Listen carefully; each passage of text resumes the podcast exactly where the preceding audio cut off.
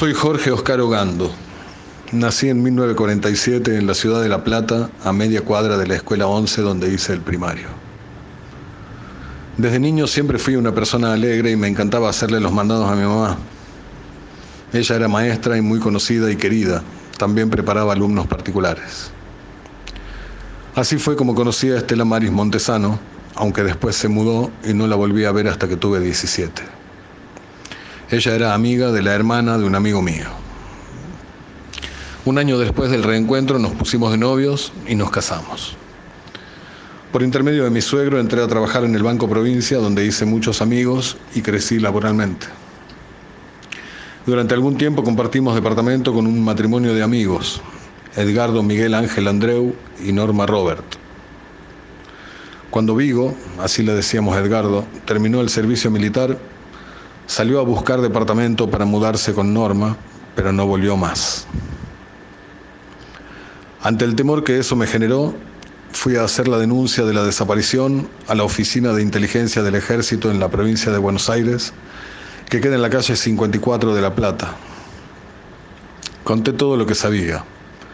A la tarde fue Estela a corroborar lo que había dicho.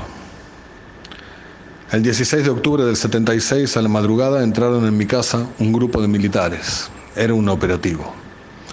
Nos encapucharon y nos llevaron. Nos secuestraron. Mi hija de tres años quedó sola en la casa. Nos destinaron al pozo de Banfield. Allí me separaron de Estela. Ella estaba embarazada de ocho meses. No tenía contacto con ella, no me importaba lo que me pasara a mí, solo podía pensar en Estela y el bebé. Supe que nació mi hijo Martín porque los compañeros detenidos me hicieron llegar un pedacito de cordón umbilical. Eso fue como tenerlo en brazos y escucharlo llorar. Fue un alivio en medio de toda esa pesadilla. Al tiempo nos trasladaron a otro centro de detención, La Armonía, era el casco de una estancia de terrenos militares. Allí torturaban personas, mataban y enterraban los cuerpos en fosas comunes. Mi mamá Delia Giovanola no entendía nada. Nos buscó incansablemente.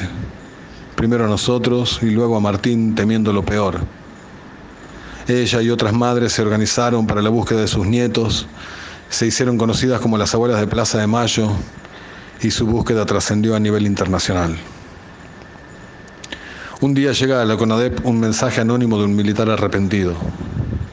Así fue que mi mamá pudo saber que habíamos muerto y que estábamos enterrados en la estancia de la armonía. Memoria, verdad y justicia. 30.000 somos todos.